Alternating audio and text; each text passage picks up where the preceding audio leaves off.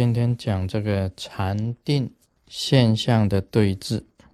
我们晓得这个戒定慧是三学，那其中呢，修定能够产生智慧，也需要由智慧来学习这个定的这一种功力。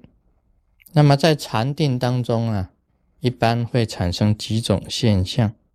比如你在禅定的时候啊，全身的这个气，它在游动，在动。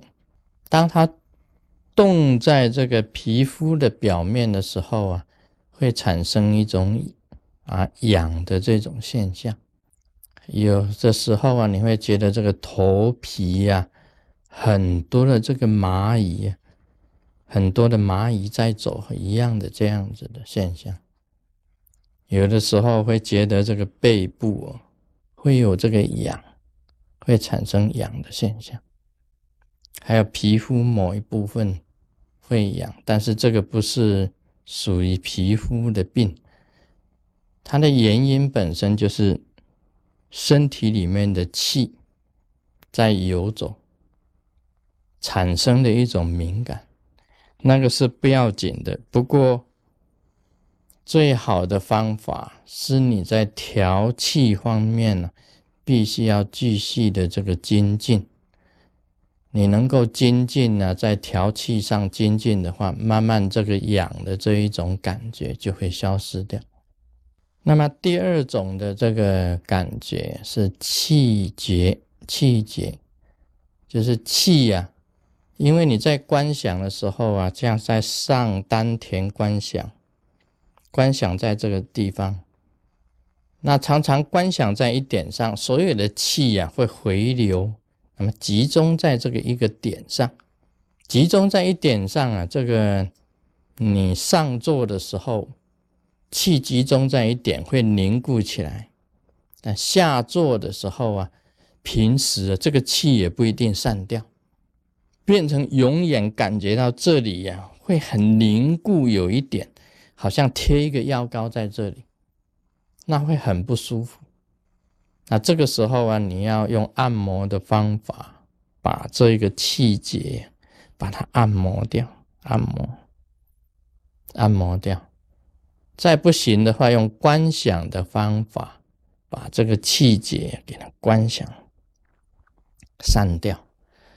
啊，这个是这个气结。那么第三个的现象啊，就是全身啊会有火。我们晓得这个火出现的现象，好像身体很热啊，流汗，有的时候上火来，火啊往上攻，眼睛会红起来，那鼻子啊会流鼻血，牙床啊会肿起来。甚至于这个头啊，这个火一上来啊，这个头啊都会痛，那头都会痛的。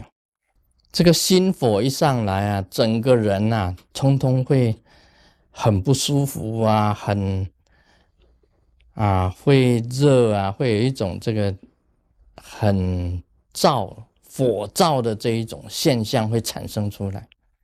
一般来讲，这样子的火上来的话啊，要用清凉的观想方法。清凉的观想方法，我们是这个禅定的时候尽量放松，尽量放松下来，然后观想这个有一个符啊，在你的头顶上一个符，冰符，那有莲花。莲花的经啊，通进你的这个中脉，由这个经里面呢滴入这个冰水，像甘露一样的冰水，然后慢慢的你的全身呢变成清凉，啊，这个是一种清凉的这一种观想，这一点是很重要的。就平时啊，我们都是做清凉甘露灌顶的时候，也是这样子想。有一个湖，那么湖水非常的清澈，那么有莲花，有莲叶，其中的一朵很大的莲花的莲茎呢，通入你的中脉，由莲茎里面呢滴入种种清凉的甘露。因为你做这样子的观想啊，就能把那个火啊给它这个消消失掉。另外谈到这个火会产生啊，平时我们禅定的时候啊，做宝瓶器或者九节佛风，在做这个气的时候啊，有所谓的文火跟武火。